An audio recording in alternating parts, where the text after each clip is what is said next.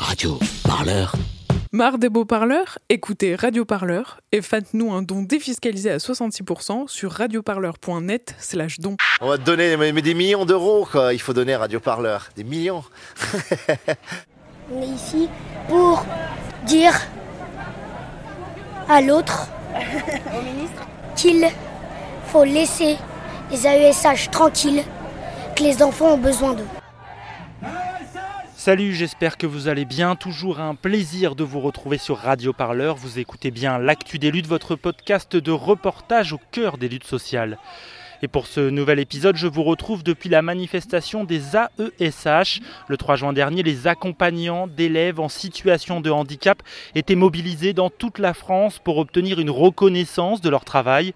C'est un métier quasi invisible dans nos écoles et pourtant, il et elle représentent presque un agent sur dix dans l'éducation nationale. Leur rôle, suivre et aider les enfants en situation de handicap pendant leur scolarité. Depuis la loi de 2005 sur l'égalité des chances, les gouvernements successifs ont fait des efforts pour améliorer l'accès à l'école. Résultat, le nombre d'enfants handicapés scolarisés a pratiquement triplé. Les AESH, auparavant nommés AVS, assistants de vie scolaire, jouent un rôle clé dans cette évolution et les embauches se sont donc multipliées. Problème, 80% des AESH vivent aujourd'hui sous le seuil de pauvreté. La plupart sont à temps partiel et travaillent 24 heures par semaine. Il et elle, car oui, le métier est majoritairement féminin, gagnent en moyenne 765 euros par mois.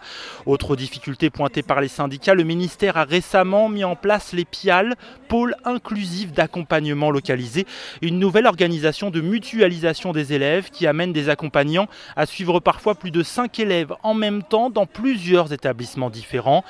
Alors cette situation inquiétante pour les élèves handicapés et cette lutte menée par les AESH, c'est le thème de votre nouvel épisode de l'actu des luttes et c'est un reportage réalisé par Alizé Cheboub. Allez, prenez le programme Radio Parleur. Jules On va prendre l'exercice 9. Tu peux avoir un document si tu veux pour poser tes calculs ou utiliser ta calculatrice. D'accord. Ça ne me dérange pas, même si je pense que tu n'auras pas beaucoup besoin de ta calculatrice. La maman de Léo vient de fabriquer des macarons. Elle les a déposés sur une plaque, donc comme tu vois sur l'illustration. Léo, lui, il est très gourmand bien sûr. Il attrape un macaron, d'accord? Il en attrape un au hasard. Léo, c'est Forrest Gump, d'accord? Il a une boîte de macarons et la vie c'est une boîte de macarons. Mm. Et il aime bien en manger. Les macarons, ils sont numérotés. Lui, c'est Erwan. Il a trois 27 couleurs ans. Je l'ai rencontré pour comprendre le quotidien des accompagnants d'élèves en situation de handicap, aussi appelés. AESH. Et depuis 4 ans, il s'occupe de deux jumeaux qui ont des troubles autistiques. Je l'ai retrouvé dans un appartement parisien du 10e arrondissement en pleine séance de travail avec Jules. Cheveux mi-longs, le jeune garçon a le regard perdu dans ses pensées, à la recherche d'une solution à son problème de maths. Avec son frère, il passe cette année tous les deux le brevet et Erwan travaille avec eux 5 jours par semaine.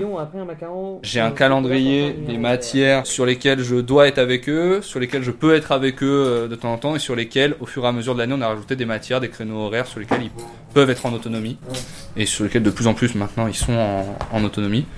En gros, l'évolution de notre euh, relation, au tout début, quand on était en sixième ensemble, on était assis à côté, tous les trois avec son frère, qu'ils étaient dans la même classe. Ensuite, Jules et Victor étaient dans deux classes séparées. Et j'ai commencé à être assis à côté d'aucun des deux et à avoir juste une place dans le plan de classe au fond de la classe. Et du coup, je fais des allers-retours parce que euh, c'est quand même mieux de pas avoir un adulte sur le dos toute la journée et de pouvoir être assis à côté de ses potes quand même de temps en temps. J'avoue. Et donc, bah, on se retrouve le matin, j'arrive dans le premier cours, je vois avec Victor comment se sont passés ses devoirs, si on n'a pas eu l'occasion de les faire ensemble. Alors, est-ce que je peux regarder le travail que tu as fait en français? Ok, donc. Ça, c'est ton travail de recherche? Euh, oui. Ok. C'est que du Wikipédia? Je suis quand même pas mal servi de Wikipédia parce qu'en fait j'ai pas les livres. Je reste avec lui pour faire la correction s'il a peur d'avoir faux, euh, parce qu'il est assez stressé par le fait de ne pas avoir bon, le fait de devoir euh, dire à son professeur qu'il n'a pas eu bon, etc. Le- la recherche, elle est bonne, je te dis, ça- je pense que ça peut être un peu plus concis notamment. Euh, je pense que ces deux informations-là, elles peuvent tenir en une seule phrase. Souvent, passer la première heure, quand Victor il est un peu plus rassuré, je vais voir Jules, voir- m'assurer que tout va bien. Euh, on fait le point sur la journée, on se dit quand est-ce qu'on va se revoir dans la journée. Souvent on se dit on se voit à midi et puis on fait une heure ensemble cet après-midi. Et après je retourne avec Victor, je fais le travail avec Victor, donc je suis au fond de la classe. Euh, je vais aller les voir au début pour euh, les préparer à la séance. Donc on va parler de quoi aujourd'hui, quelle affaire tu dois sortir d'abord, est-ce que tu dois être en train de directement prendre le cours ou écouter ta professeure, etc. Parce qu'ils ont un peu de mal à voir Il y a plein d'étapes implicites dans un cours, le moment où la prof a dit bonjour, installez-vous, euh, commence à parler du chapitre. Est-ce qu'il faut déjà être en train d'écrire ce que la prof est en train de dire? Non. D'abord, on se prépare doucement. Donc on fait ce travail-là. Ensuite, m'assurer qu'il comprend ce qu'on est en train d'expliquer. Euh, j'appelle à roi si jamais je comprends pas quelque chose, comme un concept physique. Euh, quand un exercice est donné, revoir la consigne avec lui, le laisser faire, regarder si c'est bon ou pas, enfin pré-corriger et recommencer toutes les heures. Les professeurs aujourd'hui à l'établissement, ils adaptent quasi rien aux enfants. Ils font pas cours différemment, ils travaillent pas avec des supports de cours différents pour les enfants. La seule chose qu'ils font, c'est qu'ils prennent en compte le tiers-temps pédagogique auquel ils ont droit, donc ils leur retirent des questions pour les contrôles, ou alors ils leur mettent des questions moins longues. Bah si, ça est Tim. Euh, non, puisque 3 est un nombre premier. Bah 3 il est divisible donc par lui-même. C'est 1 fois 3. Et 15 pas 3 fois 5 Si. Donc c'est réductible. Ensuite, quand tu viens chez eux faire les devoirs à la maison, tu sais tous les jours ou ça dépend Je viens tous les midis, quasiment.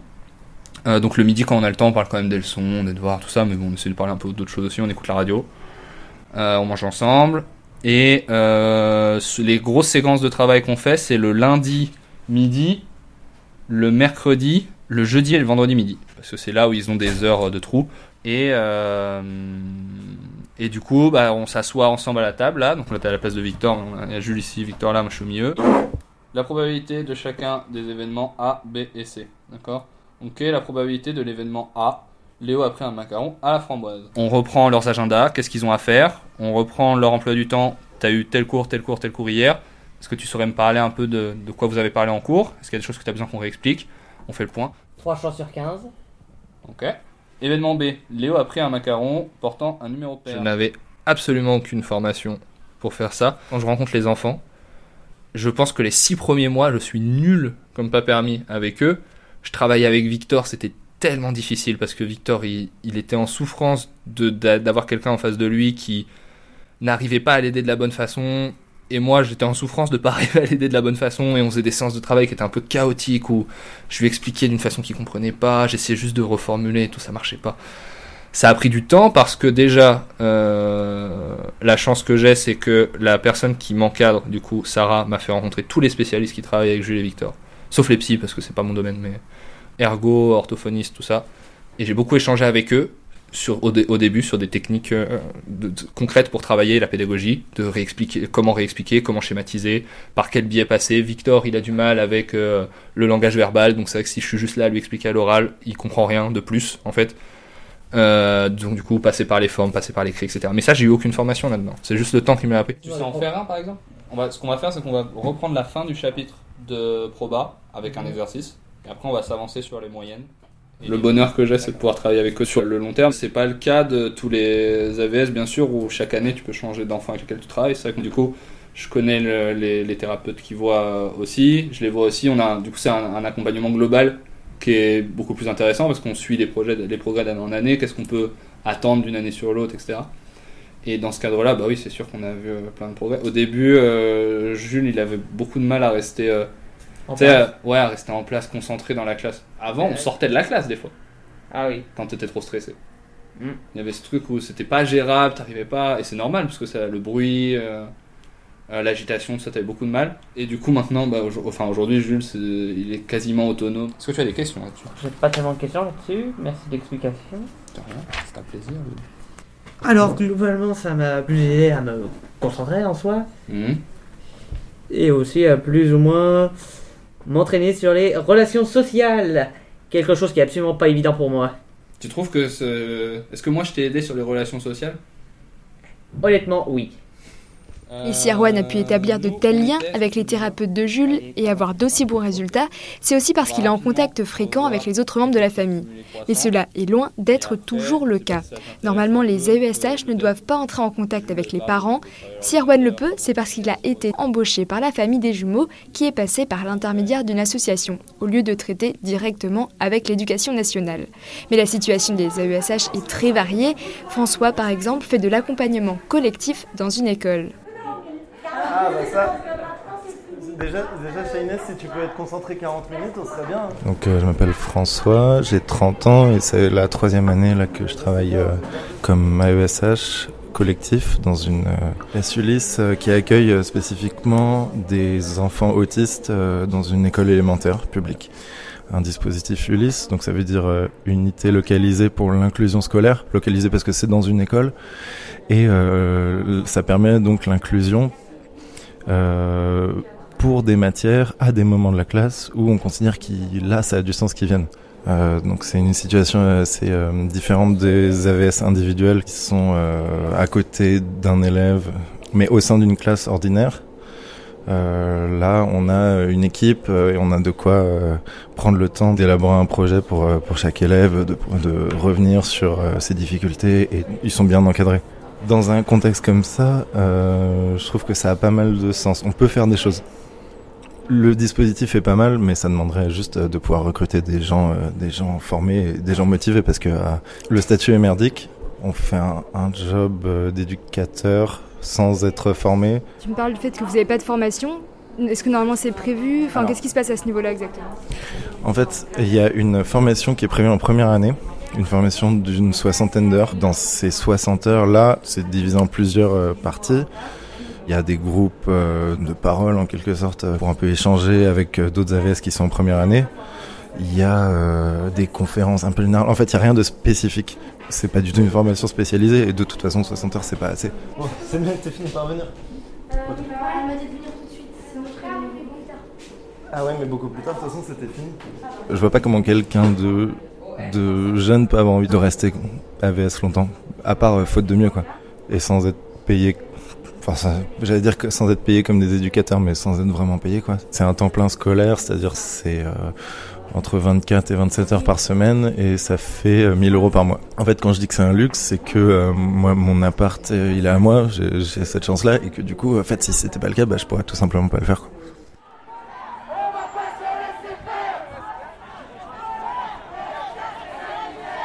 Salaire ridicule, manque de formation et travail réalisé sur du temps libre, ce que nous raconte François, c'est la base de la colère qui a poussé une partie des 115 000 AESH du pays à descendre dans la rue pour la troisième fois de l'année. Jeudi 3 juin, j'ai suivi leur cortège dans les rues de Paris. Ils et elles étaient plus de 600 à manifester leur colère. Ils remettent notamment en question la création des PIAL, les pôles inclusifs d'accompagnement localisés, qui sont en train d'être mis en place.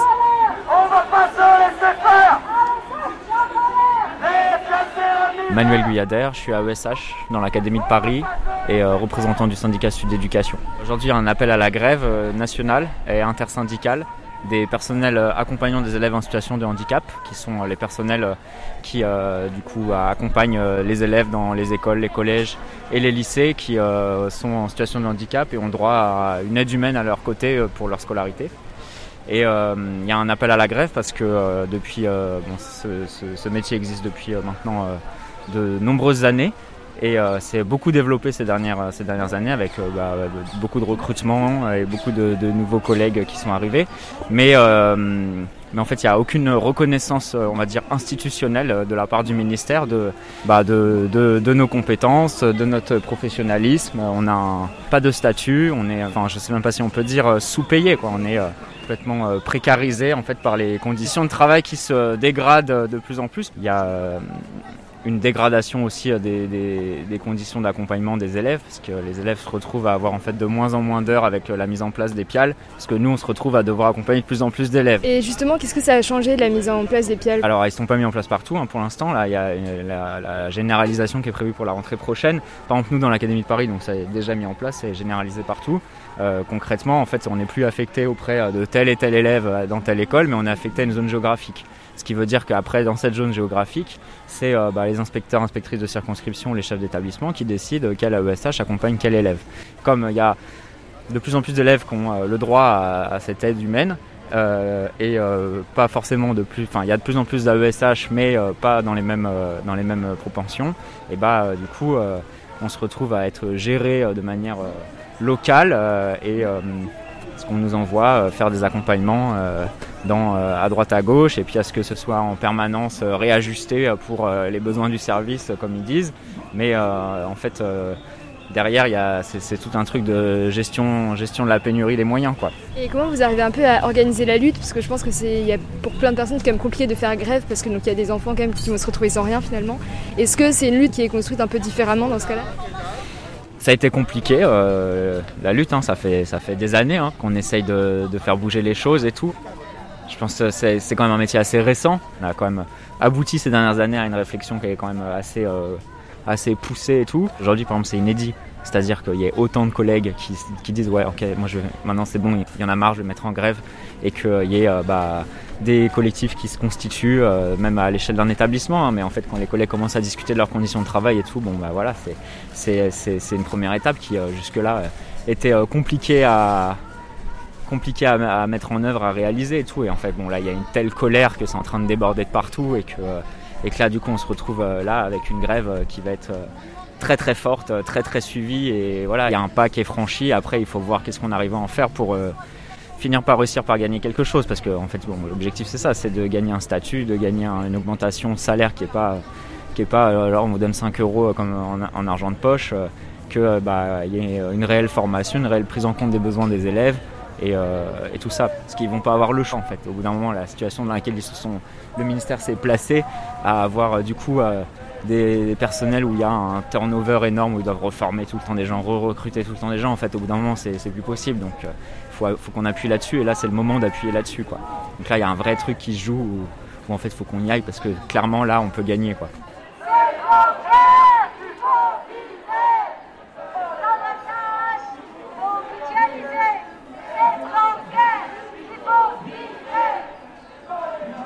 Suis Delphine, euh, je suis à ESH depuis le mois de septembre. J'aime ce que je fais, j'aide les enfants. Mais bon, malheureusement, on n'a pas beaucoup de temps pour eux à leur consacrer parce qu'on doit s'occuper de plusieurs enfants en même temps. Moi, je suis mutualisée. J'ai commencé avec 5 enfants dans 5 classes différentes. Malheureusement, ils, normalement, ils ont 12 heures et je pouvais faire que 5 heures avec eux. Je devais aller de classe en classe pour les aider et aider aussi d'autres enfants qui avaient besoin et qui n'ont pas de dossier. Catherine et je suis âgée de 55 ans. Moi, je suis sur trois établissements, c'est-à-dire ça m'arrive de faire dans la même journée les trois établissements. Et bien sûr, le temps de trajet, c'est pas compté, c'est pas pris en compte. Et franchement, moi, personnellement, je dis si l'année prochaine c'est encore comme ça, je préfère démissionner. Est-ce qu'avant aussi, vous, aviez trois établissements ou c'est que récemment? Non, c'est juste cette année avec l'emplacement du PIAL. Avant, je faisais deux écoles qui étaient pas très loin l'une de l'autre. Par exemple, Daniel Renault et Romain Roland, je traversais le parc à midi entre les deux. Ma référente m'a dit rien que la semaine dernière, estime-toi d'être heureuse cette année, l'année prochaine, ça sera pire. Et entre deux drapeaux rouges vifs et un mégaphone, j'ai aussi rencontré Radija. Elle m'a expliqué qu'elle s'occupait de deux élèves, l'un avec des difficultés d'apprentissage, l'autre des troubles autistiques, et elle a peur de devoir prendre en charge un enfant supplémentaire qui aurait encore un tout autre profil. C'est un métier qui demande beaucoup d'efforts physiques, mental, euh, aller chercher des informations, des formations et tout. Et que finalement, on s'est rendu compte que ce n'est pas un métier d'avenir. Pourquoi? Parce qu'à 600 euros, 700 euros, euh, on ne peut pas vraiment se projeter dans un avenir professionnel. Le métier, il est fait par choix, mais par contre, euh, ce n'est pas le rendement qu'on attend. Il y a certains profils qui demandent plus d'analyse, plus euh, connaître l'enfant. Mais comment on peut faire si on fait une heure par là, deux heures par là, trois heures par là? Il n'y a pas vraiment un engagement sur des objectifs à long terme. Et ça, on, le dénonce aujourd'hui. Je m'appelle Eros Prieto et j'ai 9 ans et demi. On est ici pour dire à l'autre qu'il faut laisser les AESH tranquilles, que les enfants ont besoin d'eux. Je travaille très très bien et ce qu'il ne comprend pas, ministre, c'est que Khadija, mon, mon AESH, elle, elle me, m'instruit, elle m'aide à travailler. Et si elle n'est pas là, je me perdrai dans, dans, mes, dans, mes, dans mon travail. Ça fait deux ans, deux ans que je le suis. Il a fait énormément de progrès. Et si je ne suis pas là, il est complètement perdu. Il n'a plus de repères. Et ça, c'est très difficile. C'est ce que je disais à l'instant. C'est que, certes, on se bat pour nos droits, nous, en tant qu'AESH, mais aussi, il faut comprendre pourquoi on se bat. Les élèves passent avant tout. Ces enfants-là, il y a une loi qui est passée en 2005. Aujourd'hui, cette loi n'est pas appliquée pour ces enfants-là. Aujourd'hui, lui me perd. Là, ça va faire sur trois mois que je ne suis pas là, au moins deux demi-journées. Qui perd avec moi. Mon emploi du temps habituel avant, c'était de 18 heures par semaine. Et maintenant, c'est vers 5 heures par semaine. Depuis qu'il y a le PIAL, depuis qu'il s'est instauré euh, euh, cette année, hein, et depuis, et eh ben là, c'est complètement. Euh, on enlève, on déchausse Pierre pour habiller Paul. Voilà. Beaucoup de choses. Vous avez promis beaucoup de choses aux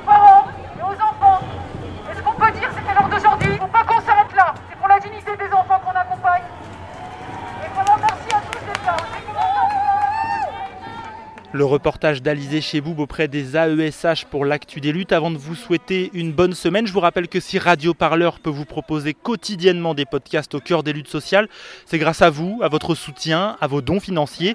Alors si ça vous dit, rendez-vous donc sur notre site radioparleur.net. Vous cliquez sur l'onglet Nous soutenir. Vous verrez, c'est très simple et c'est la garantie de notre indépendance.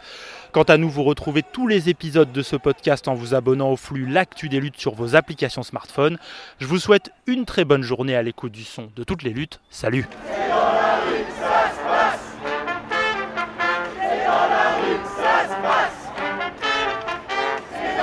Radio Parleur, le son de toutes les luttes C'est dans la rue que ça se passe C'est dans la rue que ça se passe